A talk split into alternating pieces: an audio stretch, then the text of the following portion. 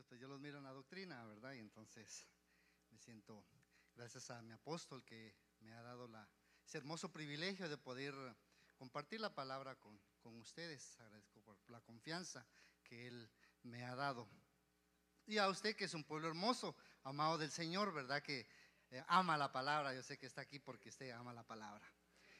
Eh, quiero hacer una pequeña oración para que el Señor sea quien ponga las palabras en mi boca y que sea el mensaje que venga de parte de Él, ¿verdad? Y que no haya un pensamiento humano.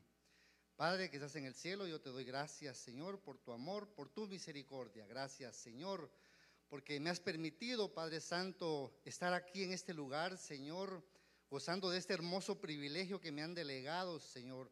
Agradezco a mi apóstol, Señor, allá donde él esté predicando, Señor, también a mi madre espiritual que está aquí presente, Padre Santo. En el nombre precioso de Jesús, yo te ruego que tú los bendigas de una manera especial y sobrenatural. También te pido que tú bendigas el mensaje de esta noche, Señor. Pon tú las palabras en mis labios, Señor. Por favor, Señor, guíame en el trazo de tu palabra, Señor. Que sea este mensaje conforme a tu corazón, Señor, y no conforme a un pensamiento humano. Gracias, Padre Celestial. En el nombre precioso de Jesús. Amén y amén. Bien, fíjese, eh, amado hermano, que estaba yo, este, eh, eh, pues leyendo la, escritura, ¿verdad? Y me encontré con este pasaje, que este pasaje es muy conocido por usted, porque en el año de la, de la reivindicación, el año pasado, en el 2022, este, este, este texto fue muy, muy famoso. Eh, de hecho, nuestro apóstol Sergio estuvo con este, fue que dio la introducción a lo que fue el año de la reivindicación, ¿verdad? La, la reivindicación de Judá.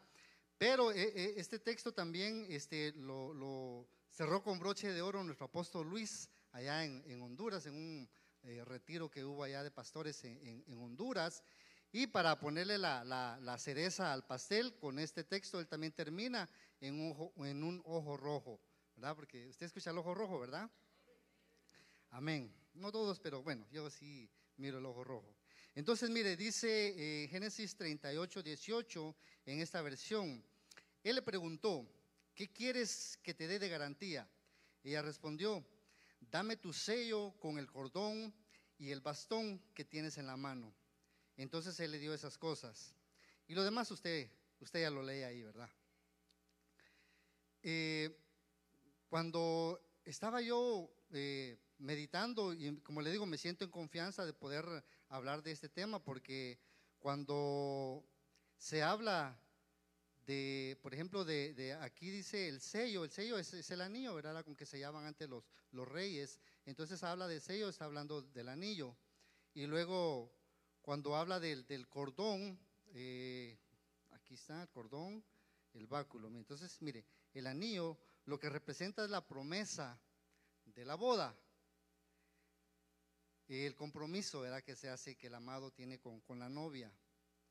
Eh, el cordón es el cinturón de la verdad. Eh, una vida, tenemos que vivir una vida íntegra, eh, sin mentiras, una vida sin mediocridades, una vida recta delante del Señor, que Él es el camino, la verdad y la vida, ¿verdad? O sea, nuestra fe en, Jesús. Y por último, el báculo, que en otras versiones dice, uh, dice la vara de autoridad, o en otras dice el bastón, eh, es la autoridad.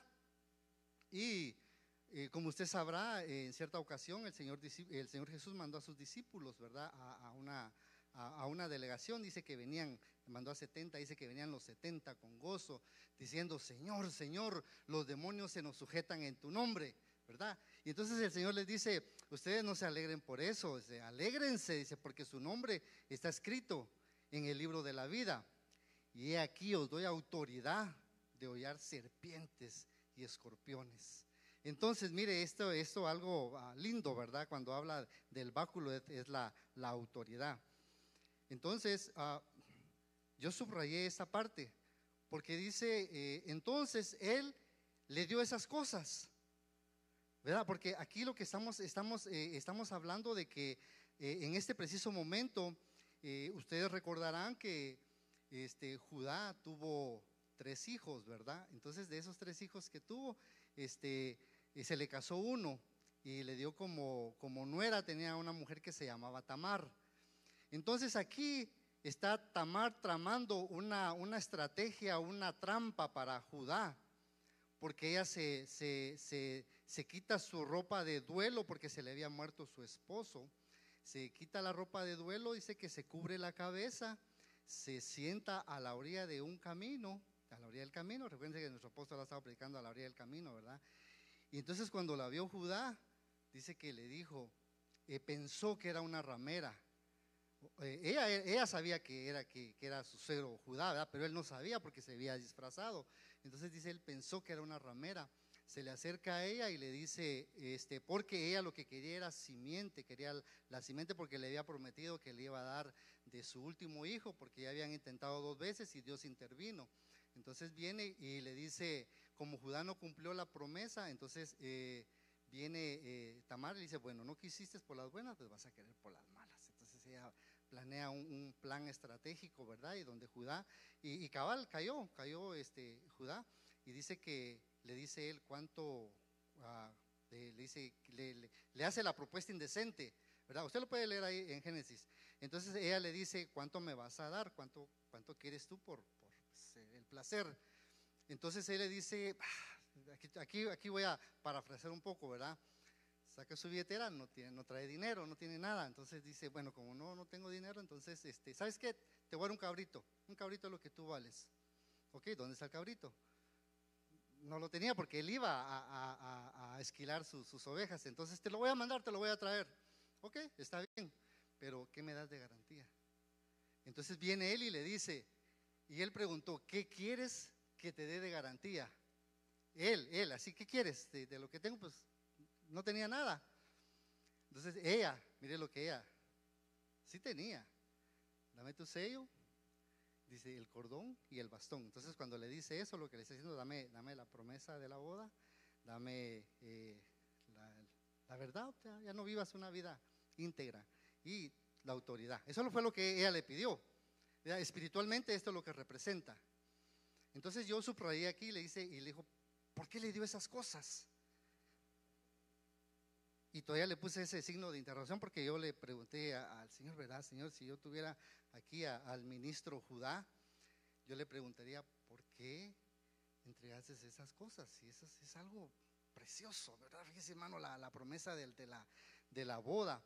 Eh, como ya oí que sí se pueden aquí contar películas, ¿verdad? Yo vi la película, fíjese, y esta película eh, se, ah, eh, se llama Los Juegos del Hambre. No sé si la, han visto de Los Juegos del Hambre. En, la, segunda parte hay una escena que, que, resalta, bueno, resaltó a mi vista. Y, y, en esa escena, pues ustedes como ustedes ya la vieron, ¿verdad? Es una muchachita Hollywood, ¿verdad? Una, una muchachita bonita en, la flor de su juventud, que es una guerrera, tiene, es habilidosa con el arco y la flecha, eh, la ponen a competir, sabe pelear, eh, es muy habilidosa, pero tiene su área femenina, ¿verdad? Es como es una, una mujer, tiene su área femenina. Y en una presentación que le hacen en público, como que está en un coliseo, eh, porque la quieren, pues ella quiere ganar patrocinadores.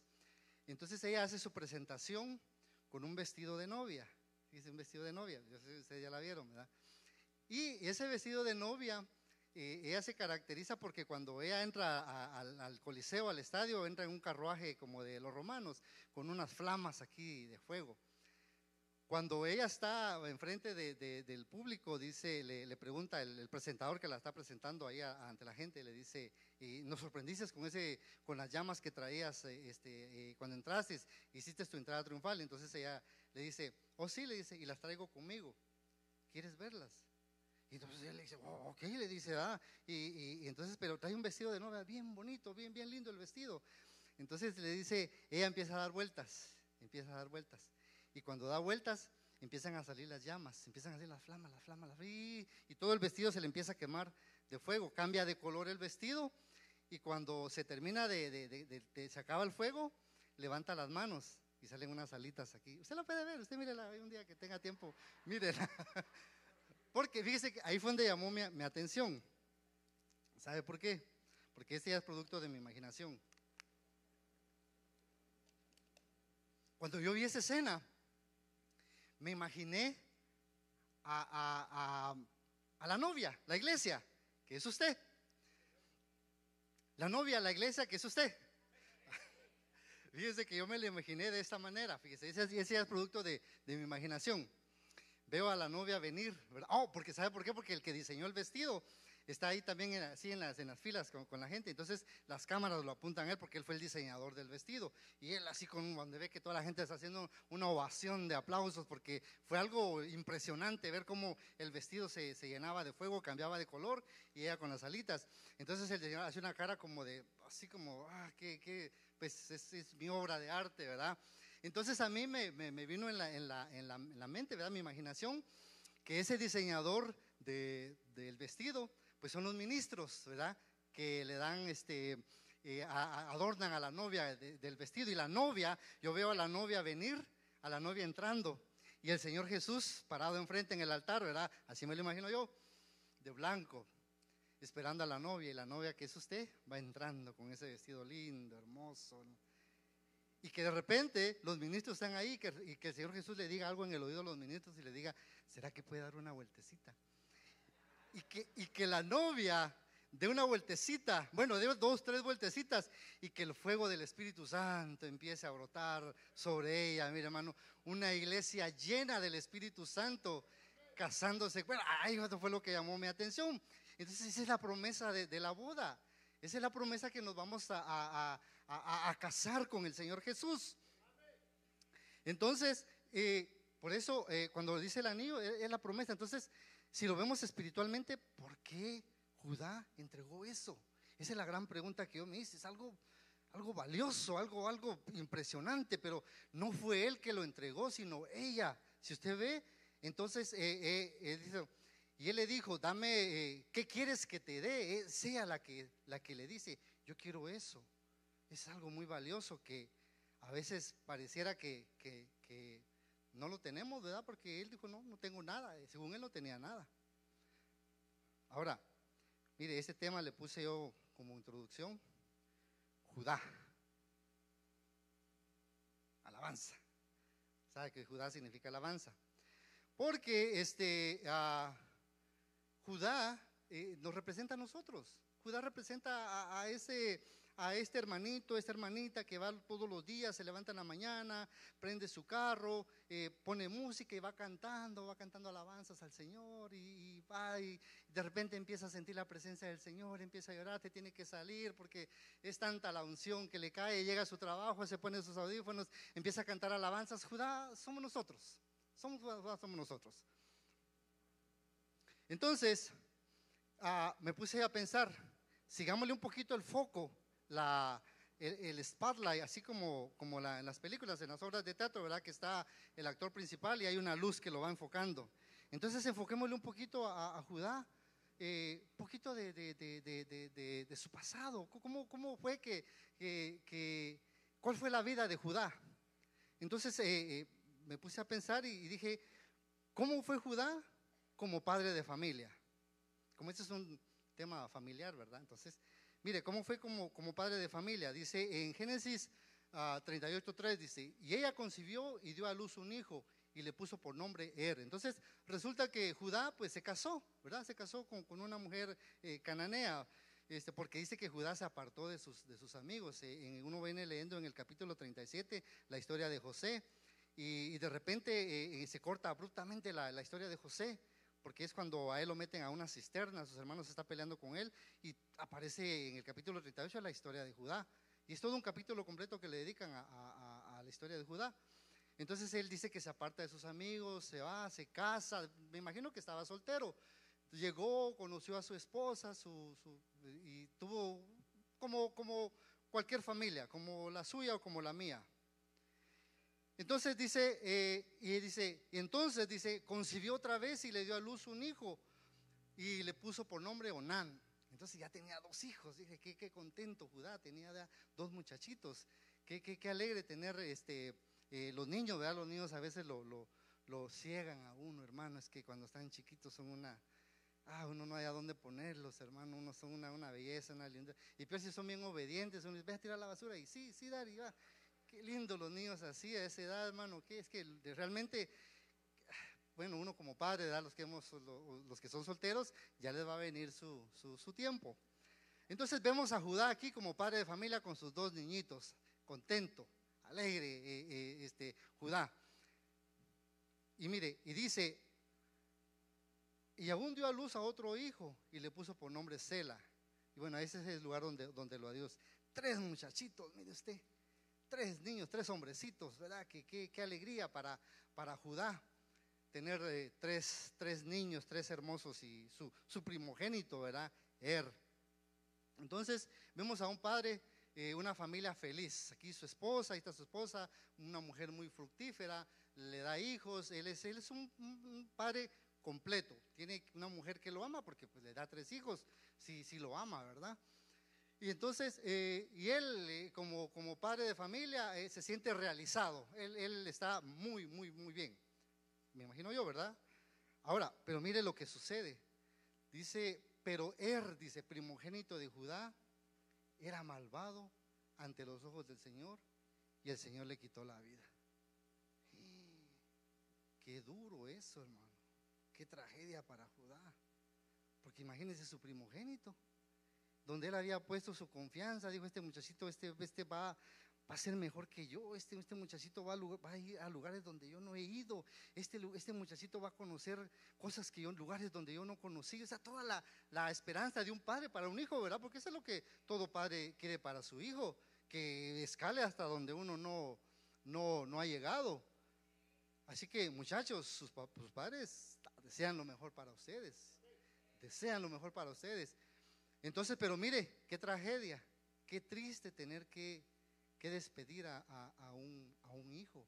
Porque según lo hemos aprendido aquí por nuestro apóstol Luis, es de que pues lo, normal es que un, un hijo tenga que despedir un padre. Ese es lo, normal, el ciclo de la vida. El padre envejece y, son los hijos los encargados de, poder este, darle el último adiós a, un padre. Pero aquí vemos lo contrario. Aquí vemos que no, que, ¿por, qué mataron a, él? ¿Por qué, ¿Por qué, dice? Porque era, era, malvado. En otras, en otras versiones dice que era perverso. Eh, pero realmente no voy a hablar de, de Er. ¿Por qué lo mataron? Porque dice que su nombre significa despierto y vigilante. Eh, despierto, ese es su, su, su, nombre. Si es despierto, entonces usualmente hay una expresión que nosotros, decimos, ese niño es bien despierto, este muchachito es bien vivo, es fiero, refiriéndose a que es muy listo, demasiado listo. O que se quiere pasar de listo, es demasiado vivo, hay que tener cuidado con este muchachito. Pero también es vigilante. Y a, uno, a otro que le pasó lo mismo, que también fue vigilante eh, y también se tuvo que separar de, Dios fue Adán, porque Adán era un vigilante, él tenía que cuidar del huerto. Entonces no hizo buen trabajo, veo que se le coló la serpiente. Entonces, este, pues se separó, ¿verdad? Muerte, separación, se separó de, Dios. Entonces, a él le pasó lo mismo, pero como le digo, no vengo a hablar de, él, porque fue que lo, lo, lo, eh, el Señor le quitó la vida. Solo vengo a hablar de Judá, que Judá ah, no sé qué edad tendría el, muchacho, pues ya, ya, se había casado también porque dice que este era el, esposo de Tamar, Tamar la que se vistió de, ramera. Entonces, mire, dice, entonces como se murió Er, entonces quedaba Onán. Entonces le dice Judá a Onán, mira, Onán, ahora cumple tu deber como hermano y dale descendencia a, tu, a la mujer de tu hermano, ¿verdad? Tenía que llegarse a ella como una especie de, como la ley del levirato, que el hermano le tenía que dar descendencia a la, a la viuda y el hijo que nacía no iba a tener el nombre del hermano, sino del muerto. Entonces, mire lo que pensaba Onan. Dice, Onan sabía que los hijos que tuviera con su cuñada no serían considerados suyos, sino de su hermano, porque le tenía que el nombre del hermano, no de él. Por eso, cada vez que tenía relaciones con ella, procuraba no dejarla embarazada. De ese modo evitaba darle hijos a su hermano muerto. Ah, qué egoísta de parte de, Onan, ¿verdad? Qué, egoísta porque eh, eh, el papá le dice, no sigue las instrucciones del papá. Le dice, mira, este, tú tienes que hacer esto, tienes tu obligación como hermano. Y él no lo hace.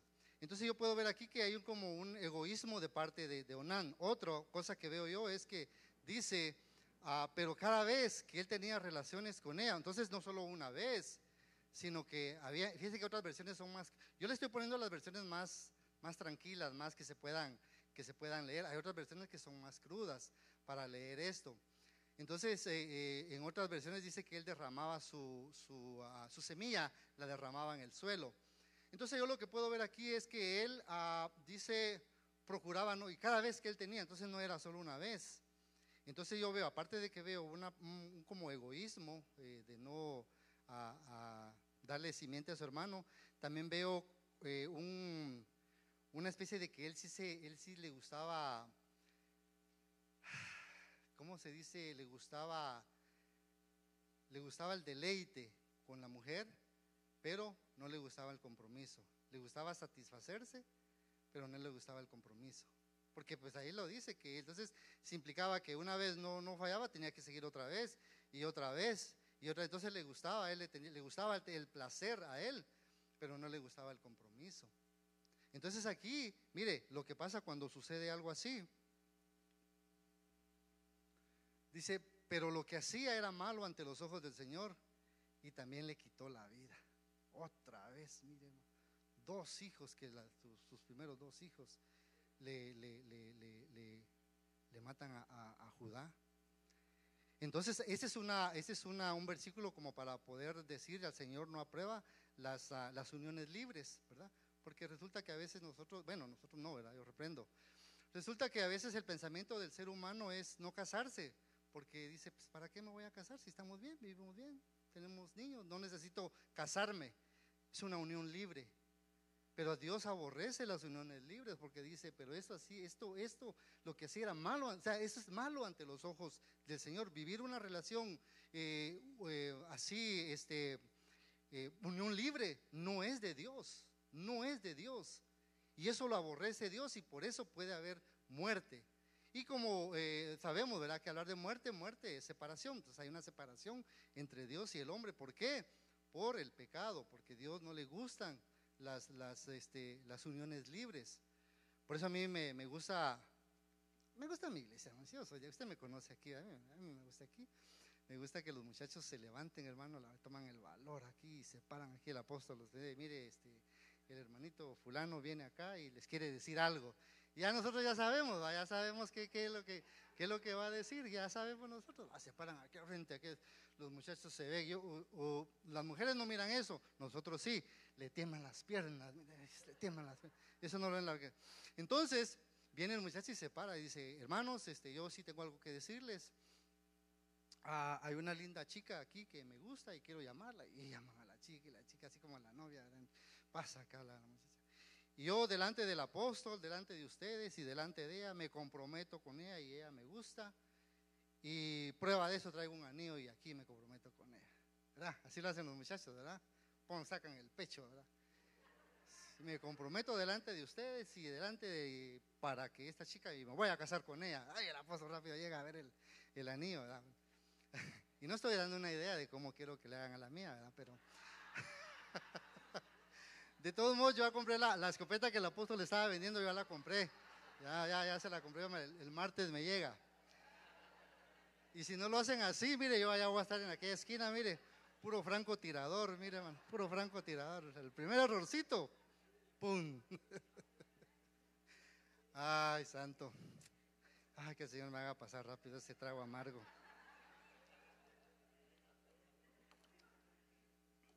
No es cierto. Entonces, mire, las uniones libres no son de Dios. Así, queda claro, no son de Dios, a Dios no le gusta y por eso a Onam le quitó la vida. Mire lo que pasa después. Dice, pasaron muchos días y murió la hija de Sua, mujer de Judá. Se queda tragedia, hermano, qué tragedia para Judá. Se le mueren dos de sus hijos. No es cierto, hermano William, que dije. qué tragedia para Judá. Se le mueren sus dos hijos, fíjese. Y ahora se le muere la esposa. Se queda viudo. Fíjese que ah, recientemente eh, el apóstol Luis mm, me dio el privilegio de poder ir a, estar en una, en una ceremonia fúnebre, no, no, de aquí, sino se, se dio la, la, la, situación y entonces el apóstol me delegó a mí, fui, fuimos mi esposa y yo, fuimos. Y estábamos ahí, fíjese, un, un hermanito que eh, partió con el Señor, ya hermano grande de edad. Y de las cositas que llamaron mi, mi atención fue que llegamos al lugar, nos presentaron, estaban los dolientes, estaban los familiares y ya nos sentamos y llegó la, la esposa, la hermanita, la viuda. Entonces este, estaban pasando ahí un, unas diapositivas de, de la vida del, del, del hermano, ¿verdad? Del, que partió con el Señor. Y la hermanita se sentó aquí con, nosotros y entonces empezamos, yo empecé a ver las, las, diapositivas. Fíjese hermano que en cinco minutos, cinco minutos tardaba desde, desde que eran novios con, con, con ella. Mire, mire, dijo, ahí somos novios, ahí, éramos, ahí fue cuando nos casamos, mire. Oh, ahí fue cuando nacieron nuestros hijos. Y así empieza a contarme toda, mire, 51 años de casados en cinco minutos pasaron. Qué triste, hermano, qué triste tener que, que, que despedir al, ser amado, al ser querido, a, ese, a ese, esa persona que, que nos acompañó por, por un largo tiempo. Bueno, que nos está acompañando, ¿verdad? Ahorita, pero que reprendemos en el nombre de Jesús, porque no, no, nosotros no nos vamos a ir por, por la vía caja, ¿verdad? Nosotros nos vamos la promesa de la boda, ¿verdad? Que vamos a, a ser arrebatados en las nubes. Entonces, mire, lo que voy es que qué, triste esa situación. En cinco minutos, 51 años de casado, en cinco minutos los vi. Ahí incluyeron viajes a, a este, a, a Yosemite, eh, juegos que tuvieron ahí con ellos, jugaban. Y, qué triste, qué situación más difícil esta. Y Judá le tocó vivir esto, mire. Qué, qué, qué, qué situación muy, muy difícil para, para Judá, tanto como, como padre, frustrado, tuvo dos hijos que no, no le salieron bien y luego, dos, este, su esposa se le muere, ¿verdad? Que, que, en este caso, pues, eh, la separación fue por, por medio de, de, la muerte. Pero ¿qué hay cuando hay una separación por un divorcio? ¿Qué hay cuando hay una separación porque, como la que nos contaba nuestro apóstol, ¿verdad? Por, la Coca-Cola, ¿verdad? Que por una Coca-Cola se divorció el muchacho. Dice una Coca-Cola, hermano, ¿hasta dónde llega? El... Y dice que a los años él entendió que no fue por la Coca-Cola, sino fue por, por, por, el orgullo, por orgulloso. Por eso fue que se divorció, porque no quiso dar su brazo a torcer. Yo por eso ya no compro Coca-Cola, ahora horchata compro, mire, horchata. Y que se la tome, tómatela toda la que quiere, horchata porque las Coca-Colas. Fíjese, hermano, qué triste tener que despedir a un familiar. Como le digo, en este caso, pues fue por, por, por la vía a muerte, ¿verdad? Pero va a ser triste tener que despedir a una persona, separarse por, por, por, una, por porque ya no te quiero, ya me, molesta. Cuando me hablas en la mañana te apesta la boca, vete para allá. Qué, qué triste eso, bueno, como, como, como padre y como esposo, Judá, mire, este es. Entonces, sigamos. Aquí le puse muerte, separación. Ahora, ¿cómo le fue como hermano? Mire, como hermano. Dice, eh, Judá dijo a sus hermanos, ¿qué ganaremos con matar a nuestro hermano? ¿Tendríamos que encubrir el crimen? Fíjese que aquí, eh, como ustedes recordarán la historia, ¿verdad? De, de José, que eh, Jacob, Jacob amaba más a, José, porque era el, hijo que le había dado en, su vejez. Entonces él lo amaba mucho y le hizo una, lo, lo, protegía, pues porque era el menor, se protege al, al, al, al, débil, ¿verdad? Él era el más pequeño. Le hizo una túnica de colores y los hermanos este, sentían envidia por esa parte que José Dios ya la estaba empezando a utilizar con, con, con sueños, ¿verdad? Sueños proféticos. Entonces eso les molestaba más a los hermanos. No solo que el, eh, el papá lo amaba mucho, aparte que como no era, es que esa historia es una historia muy bonita que otro día te la voy a contar, hermano, porque es, es no es eh, no es este no es hijo de, de, de, no son hijos de la misma mamá, son hijos de diferente mamá. Entonces, por no pienso yo que por no tener el mismo uh, y por cositas que por lo que vemos viendo como estamos estamos estamos ministrando a Judá, ¿verdad? Estamos porque ya me di cuenta, fíjese que hasta hace poquito me di cuenta que la que cuando se hablan de temas matrimoniales va, íntima, va, va íntimamente ligado con la administración Siempre cuando se habla de temas matrimoniales va ligado a la administración. Ay, santo, Dios va a tener cuidado con lo que yo diga porque si no me van a estar, ajá, ajá. Entonces, mire, veo que, ah, aquí, entonces vemos aquí que dice, eh, iban a matar a, a, José, lo iban a matar. Dice, oh, ahí viene el soñador, ¿verdad? Ahí viene el soñador, a ver, a ver si tus sueños se van a hacer realidad ahorita. Y lo iban a matar, los hermanos, imagínese usted, como hermanos iban a matar a, José y luego él era el más pequeño. Entonces viene, si no es por la intervención de Rubén, que le dice, hey, hey, tranquilos, tranquilos, cálmense, es nuestro hermano, eh, no, no podemos matarlo. Lo que vamos a hacer es que lo vamos a meter a esa fosa. Dice la Biblia, en unas versiones dice que afortunadamente no había agua en esa cisterna que metieron a José y cayó en tierra seca. Pero la intención de Rubén era que lo iba a, sacar de ahí para devolvérselo a su padre. Pero los otros hermanos estaban furiosos, lo querían matar. ¿Qué, ¿Cómo? Mire, hermano, ¿le puede usted caber en la mente que un hermano quiera matar a su hermano? ¿Verdad que no?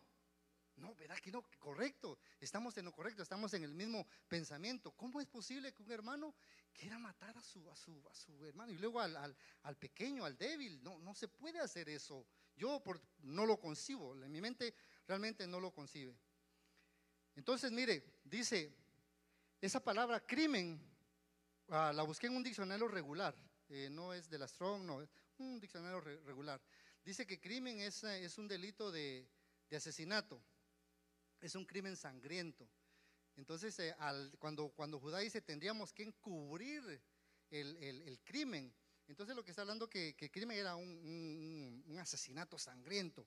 Y de hecho esa era la idea, porque cuando le robaron la túnica a José, dice que mataron un cabrito y con la sangre de ese cabrito lo, la, llenaron y, se la presentaron al papá, para que el papá pensara que sí había sido un, asesinato de parte de un animal hacia él, así salvaje, ¿verdad? Entonces, eh, eh, dice aquí que crimen es un delito de asesinato, pero fíjese que, mire aquí lo que nos dice el apóstol Juan, mire lo que dice en la versión al día, dice, todo, todo el que odia a su hermano es un asesino. Y sabéis que ningún asesino permanece en la vida eterna. Ah, entonces aquí, aquí, ya nos, aquí nos metió a nosotros en este paquete, ¿verdad? Porque si odiamos a un hermano, es como que lo querramos matar. Y es ahí donde vemos la, situación de que ah, el hermano, por alguna razón, no le hablo, me cae mal o algo me hizo, no sé. Entonces el hermano está danzando de este lado y como ahí está el hermano acá, mejor me voy a danzar de aquel lado. Sí, porque ahí está el hermano. Y ahí está el otro hermano, entonces mejor me quedo aquí en medio, ¿verdad? Ya, son varios. O viene el hermanito ese, como no le hablo, entonces eh, cuando veo que va a venir, se me cayó el lapicero. Ay, se me cayó el lapicero, ¿verdad? Y en lo que pasa, suele pasar.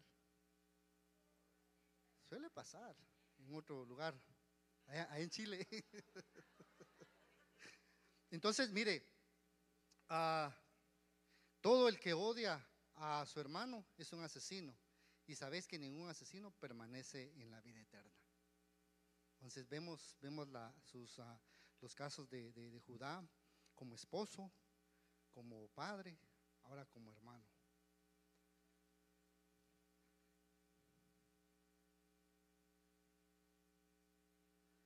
Mire, entonces dice, ah, en lugar de hacerle daño, vendámoslo a esos mercaderes ismaelitas. Después de todo es nuestro hermano de nuestra misma sangre. Así que eh, los hermanos estuvieron de acuerdo. Entonces, al final de cuentas, dice, bueno, si lo matamos no vamos a sacar provecho. Saquémosle provecho al hermano. Al hermano hay que sacarle, al hermano hay que sacarle ventaja, hay que sacarle provecho, porque trae mucho dinero y hay que sacarle dinero al hermano. No, no, eh, eh, yo lo que puedo ver aquí es que no hay que ser aprovechados, hermano. No, no nos aprovechemos del hermano, del más débil, del que viene, del que no sabe, del que no todavía está, está aprendiendo, el nuevito. Eh, no, no, no, así lo veo yo como que ellos quisieron sacar provecho de, él. Entonces, mire, como hermano, ¿cómo era Judá? Ahora, sigamos un poquito más. Como hijo. ¿Cómo fue Judá como hijo? Mire, dice a, la mañana siguiente, Jacob se dio cuenta de que había estado con Lea y le preguntó a Labán, ¿qué me has hecho? ¿Acaso no trabajé contigo para casarme con Raquel? ¿Por qué me has engañado? Entonces, en, esta, en este pasaje Ustedes recordarán que eh, Jacob viene huyendo de su hermano Esaú porque lo quiere matar. Entonces se va a, la tierra de su, de su, tío, Labán. Y antes de llegar a la, tierra, a la casa de, su tío, se encuentra con una linda chica, ¿verdad? Y es Raquel, Raquelita. Se enamora él de, de Raquelita se enamora a él, de ahí demuestra habilidades que él tiene, destapan un pozo para que coman porque Raquelita era pastoreaba. Entonces, este, se enamoran, ¿verdad? Y con, el corazón ya enamorado, fue un amor a primera vista. Eh, llega a la casa de, su tío Labán y le dice, oh, ya veo que te gusta mi hija, ¿verdad? Ya, veo que sí. Mm, y ya lo, me imagino que este Labán era, que era transero este, este, este Labán. Y lo debe haber visto joven, apuesto, eh, guapo, en, su, en, sus, en el flor de la juventud, este Jacob, y dijo, de este muchacho yo voy a sacar ventaja, así como él sacó ventaja de, de, José, ¿verdad? A él también se le aplicaron igual, ¿verdad? Yo voy a sacar ventaja de este muchacho. Entonces él dice que estás dispuesto a, por, por, por, Raquel. Ah, pues eh, llegan al acuerdo que tienen que trabajar siete años por ella. ¿Está bien? ¿Quieres trabajar siete años por ella? Perfecto trabaja siete años por ella.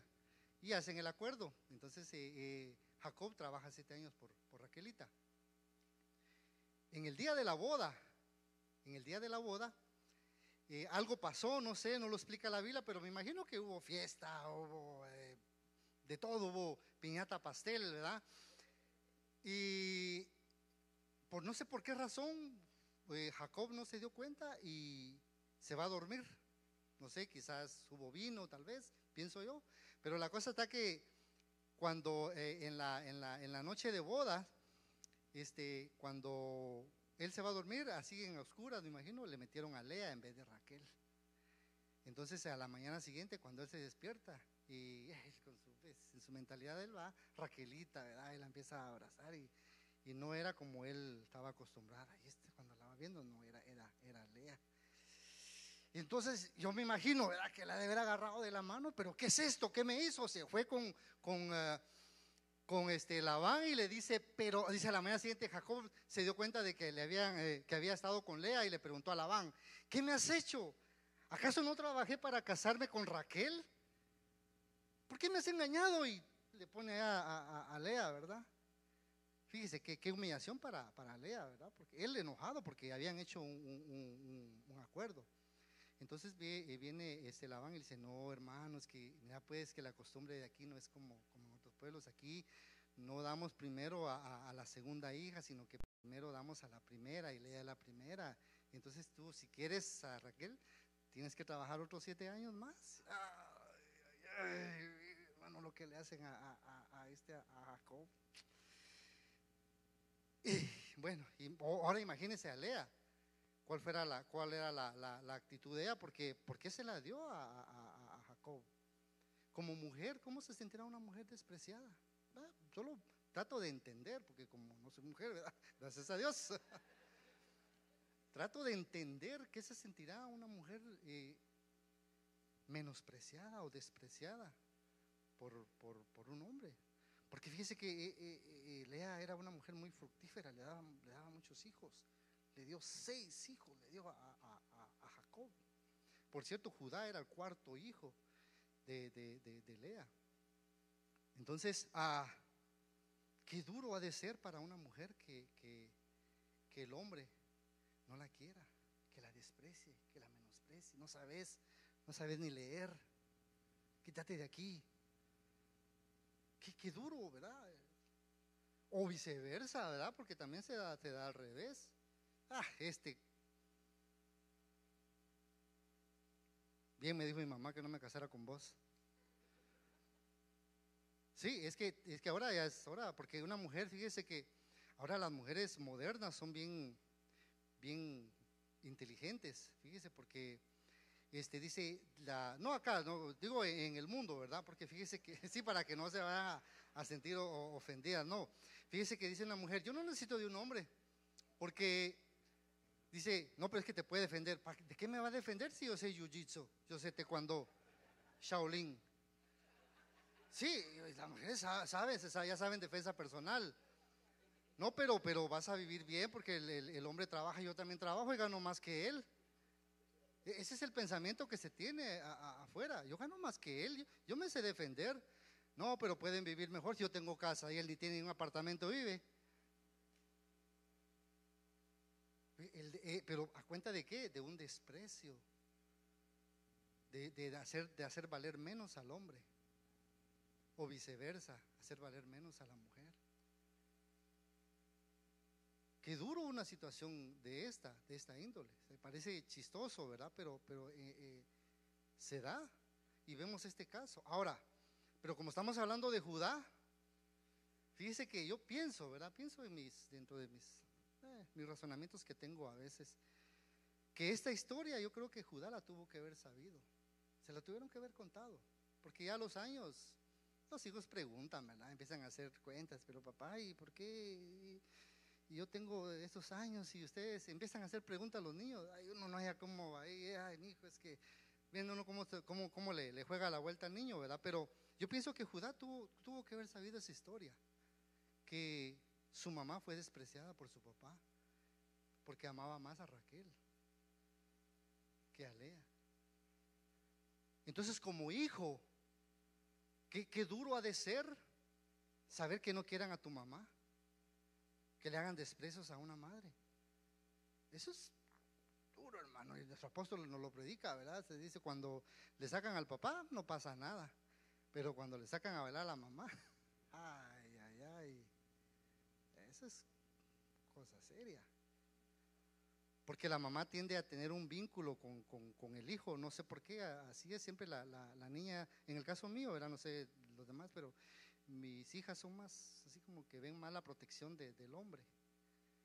En cambio, el, el, varoncito más a la mamá, como es más alcahueta la mamá, y que, ay, viejita, y que no sé qué, y que, ah, ¿verdad? Entonces, eh, conmigo no, no, no, pero ah, es en el caso mío, pues, como es administración, ¿verdad? Qué duro. Va, ahora al revés. ¿Y qué tal si a mi papá no lo quiere mi mamá?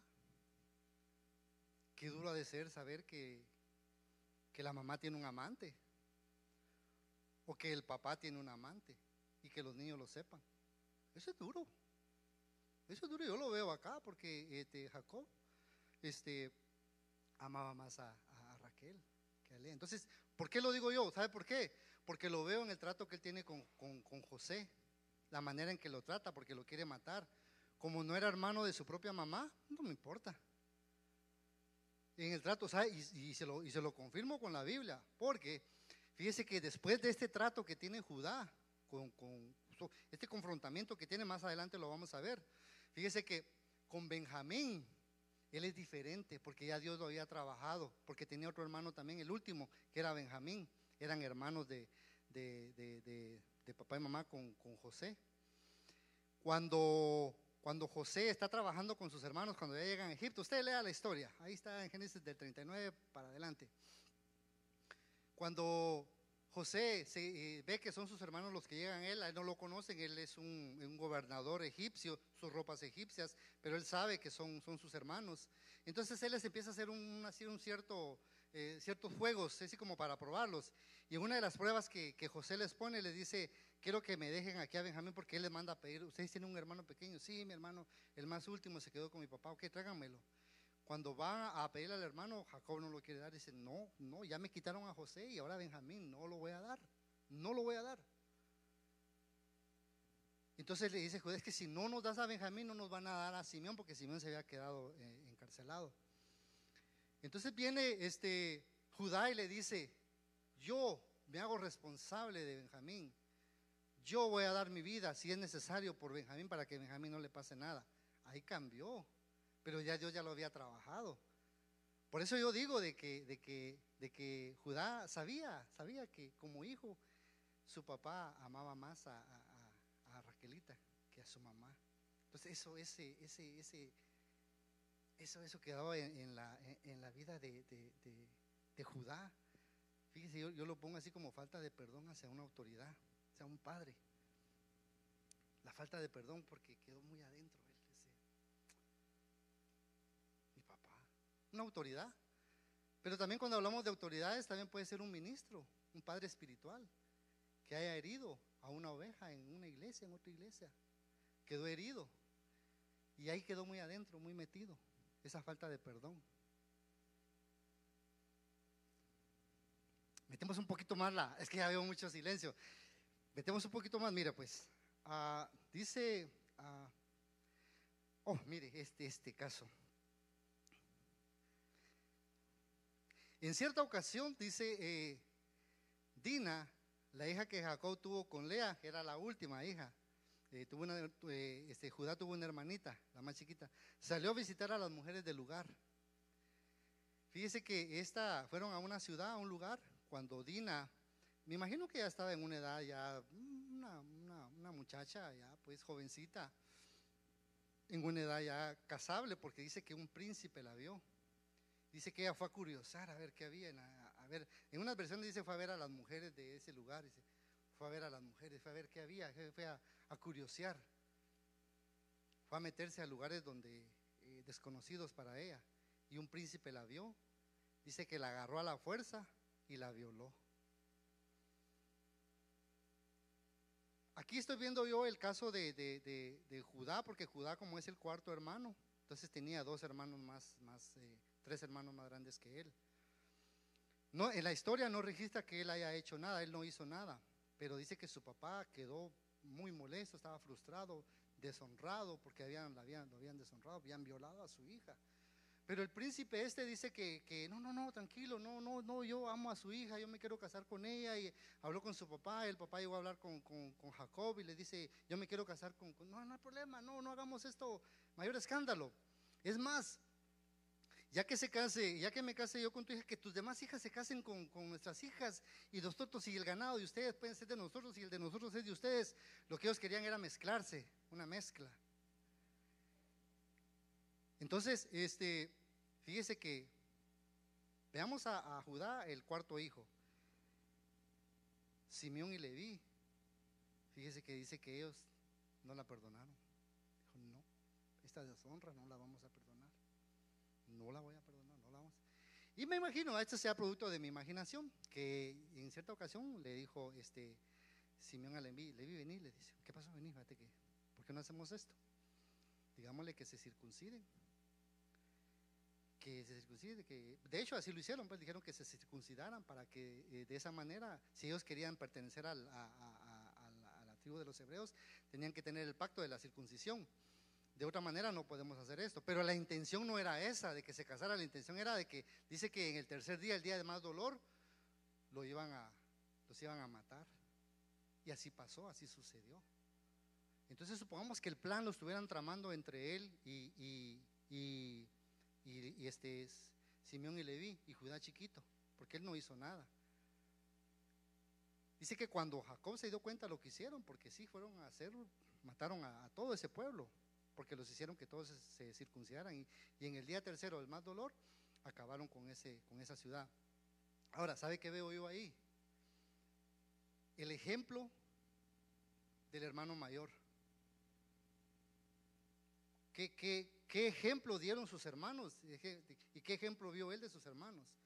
Y ahora lo aplico a mi vida. Yo como hermano mayor, ¿qué ejemplo estoy dando a mis hermanos menores? ¿Tú qué ejemplo das como hermano mayor al hermano menor? ¿Qué, qué, qué ejemplo damos? ¿Para que Porque constantemente siguen viniendo hermanos a la iglesia y son nuestros hermanos menores. Ya los que estamos aquí, pues ya somos los hermanos mayores. ¿Qué ejemplo estamos dando? ¿Será que nos ven adorar, nos ven cantar, nos ven contentos, alegres? No murmuramos, no criticamos, estamos contentos en nuestra casa. Nuestros hermanos menores lo están viendo. Nuestros hermanos menores lo están viendo. Entonces, como hermano mayor tenemos una responsabilidad, porque nuestros hermanos menores los están viendo. Entonces, ah, veo yo esta, esta, esta situación, aquí mire, como hermanos mayores. La responsabilidad que tenemos como hermanos mayores. Busquemos a Dios, hermanos, para que así nuestros hermanos menores Diga, sí quiero ser yo, buscar a Dios.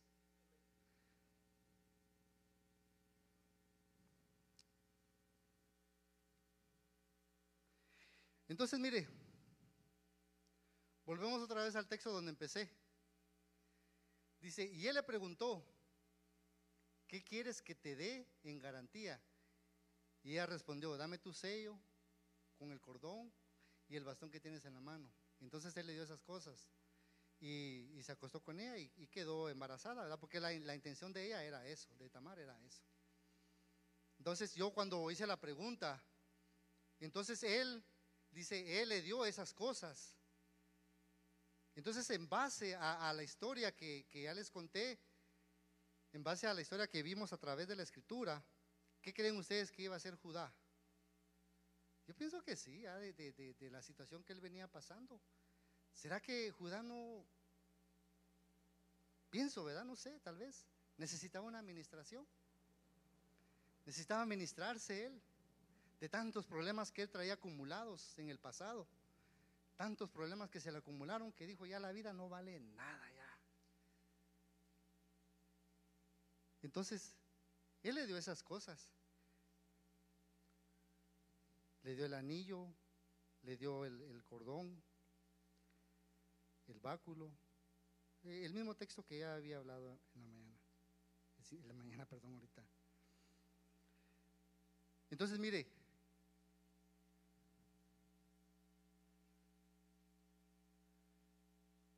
entonces Judá dijo, que se quede con las prendas, para que no seamos causa de burla.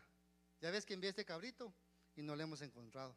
Entonces él viene y pagó, pagó su deuda le dijo, mira, a su amigo ve y págale a la, prostituta que está allá, págale. Y que me devuelva mis cosas. Ya no la encontraron, ya no estaba. Y la buscaron por todos lados y ya no estaba. Pero algo que a mí me sorprende, ¿sabe qué es? Mire, que él dice, que se quede con esas prendas. Que se quede con eso. No le importó Judá, no le importó. Eh, eh, eh, el ministro alabanza, el que canta, el que danza, el que está, no le importó eso que se quede con esas cosas, mire, que se quede con la promesa de la boda, que se quede con, el cinturón de la verdad, que se quede con la autoridad. Ya no me, interesa, ya no lo quiero. He sufrido tanto en la vida que sufrir me tocó a mí, dijo. Ya no lo quiero, ya, eso ya. Y mire,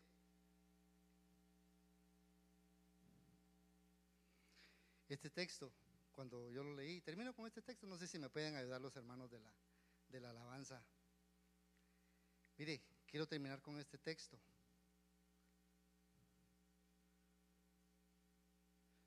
Dice en Mateo 25, 28, porque a todo aquel que tiene se le dará más y tendrá abundancia, y al que no tiene se le quitará hasta lo que tiene.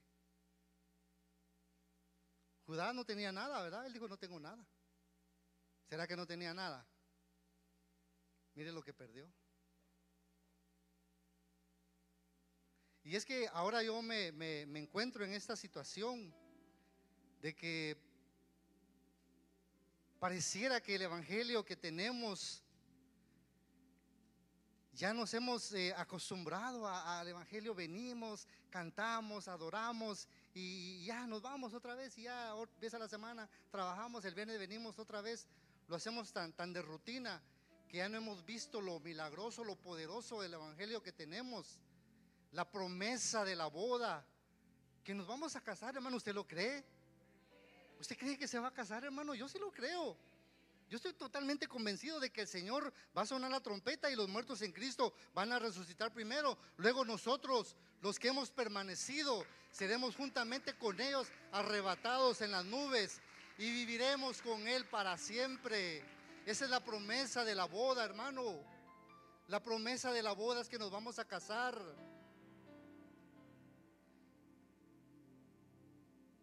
El enemigo nos quiere quitar la autoridad, la iglesia es la única entidad delegada de parte de Dios para poderle hacer frente a las acechanzas del diablo. Es la única, no hay otra. Y el enemigo quiere eso, tu autoridad. Quiere siempre tenernos con la cola machucada. Eso es lo que quiere el enemigo. Y mire, el cinturón de la verdad. Dice que ese cinturón de la verdad, en el antiguo, eh, los antiguos, como los hombres también usaban una especie como, como falda, pero se diferenciaba el, el vestuario del hombre de la mujer. Dice que ellos ese cinturón lo usaban también para cuando eran, eran situaciones de emergencia o tenían que pelear, le hacían un como aquí adentro, se lo agarraban, se lo enrollaban aquí, se lo ponían en la cintura y con el cinturón se lo amarraban y les quedaba como una, como una especie de pantaloneta, así como un pants corto. Y con eso ellos podían correr y con eso ellos también podían pelear. Les servía para eso, para pelear. El cinturón de la verdad. Pelea, hermano. Pelea. El enemigo está atacando, el, enemigo no va a descansar de, de atacar. Pero tenemos autoridad de parte de Dios para vencer al enemigo. Yo quisiera, quisiera de veras, honestamente, eh, quisiera hacerte una invitación. Quizás te identificaste con, con la vida de, de, Judá. Quizás te identificaste con él en algunas situaciones de las que él le pasó eso. Y por eso ahora has- tu fe ha, ha bajado, ha mermado. ¿No quisieras hoy pasar y decirle, Señor, yo quiero que me devuelvas? El Señor te quiere reivindicar hoy. Por eso ese texto nos lo estuvieron martillando el año pasado, todo el año. Porque lo que quiere el Señor es reivindicarnos, devolvernos otra vez la promesa del matrimonio. Que vivamos una vida íntegra, una vida sin mentiras, una vida sin hipocresía, una vida llena de autoridad. ¿Quieres pasar? Pasa. Y el Señor está dispuesto, ¿sabe por qué? Porque en este año de reconocimiento tenemos que reconocer, tenemos que reconocer que sí, ciertamente hemos, hemos fallado. Yo sí, Señor, yo, yo reconozco que hay cosas que todavía necesita mi, mi vida ser cambiada y transformada. Y en el nombre de Jesús, esta tarde el Señor quiere reivindicarte, devolverte nuevamente la promesa, el anillo, el cordón y tu vara de autoridad. Él quiere devolvértela. Pasa. Pasa, hermano.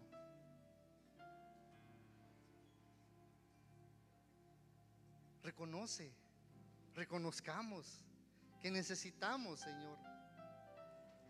Oh Padre Santo, grande eres, Señor. Porque a través de tu palabra, Señor, nos confronta. Y entendemos, Padre Santo, que aún no hemos llegado a la perfección. Pero con tu ayuda, Señor, sí lo vamos a lograr. Porque tú estás dispuesto siempre a perdonarnos, Padre Santo. Oh Señor, en el nombre de Jesús, en el nombre precioso de Jesús, reivindícanos, Padre. Reivindícanos, Señor. Reconocemos, Padre Celestial, que nuestra fe ha disminuido, Señor. Nuestra fe ha disminuido, Padre Santo. Y venimos como los discípulos a decirte, Señor, aumenta nuestra fe. Aumenta nuestra fe, Señor.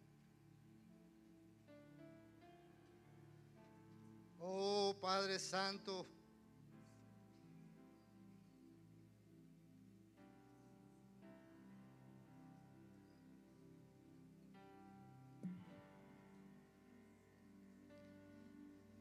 Padre, vengo ante ti y reconozco Oh sí, Señor.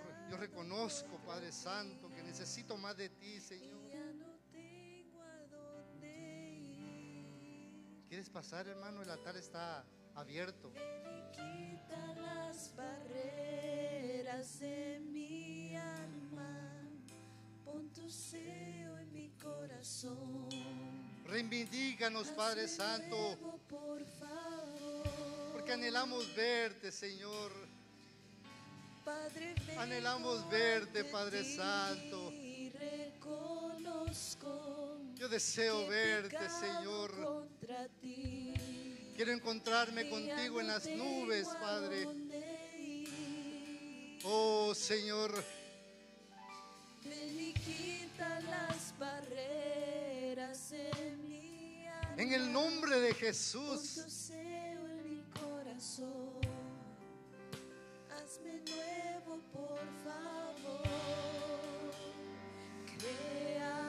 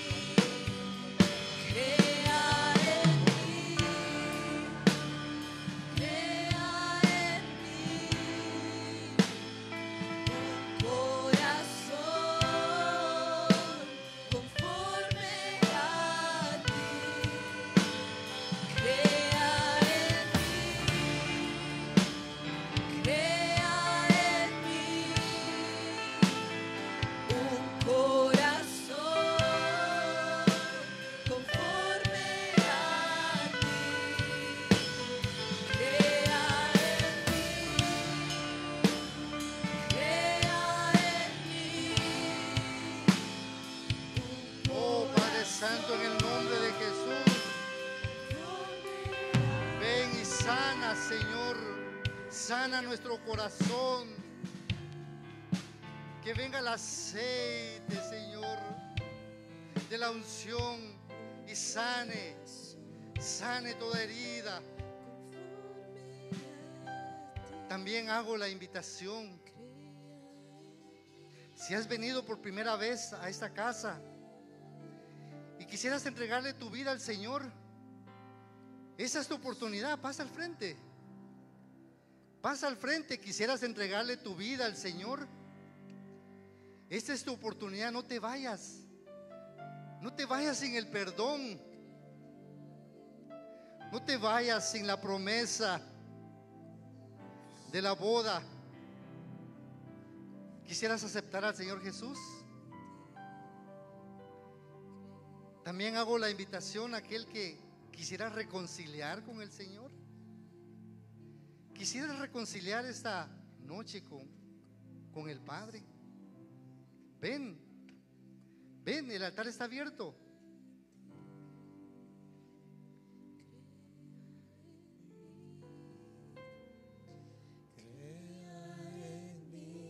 Sí, Señor, crea en mí un corazón corazón conforme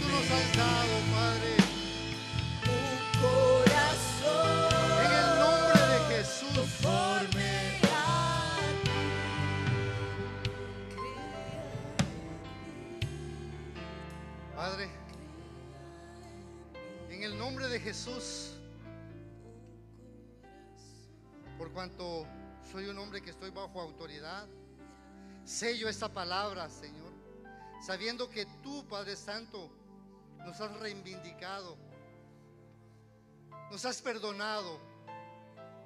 Gracias, Señor, porque disfrutamos del perdón tuyo, Señor. Gracias por ese regalo que nos das del perdón. Gracias, Padre Celestial. En el nombre precioso de Jesús, sello esta palabra que quede grabada en nuestros corazones y que no solamente seamos oidores, sino también hacedores. En el nombre precioso de Jesús. Amén. Y amén.